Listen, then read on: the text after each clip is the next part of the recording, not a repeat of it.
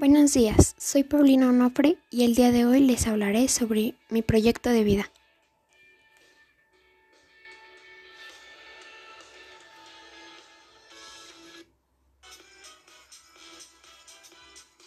Soy una persona muy constante, responsable. Me gustan mucho y se me facilitan las materias de biología, química, y basándome en eso, me interesa estudiar medicina, ya que quiero ayudar a curar a las personas y a darles un buen estilo de vida, que se sientan felices con mi trabajo. Y aún no sé en dónde quiero trabajar, porque creo que hay que ir poco a poco.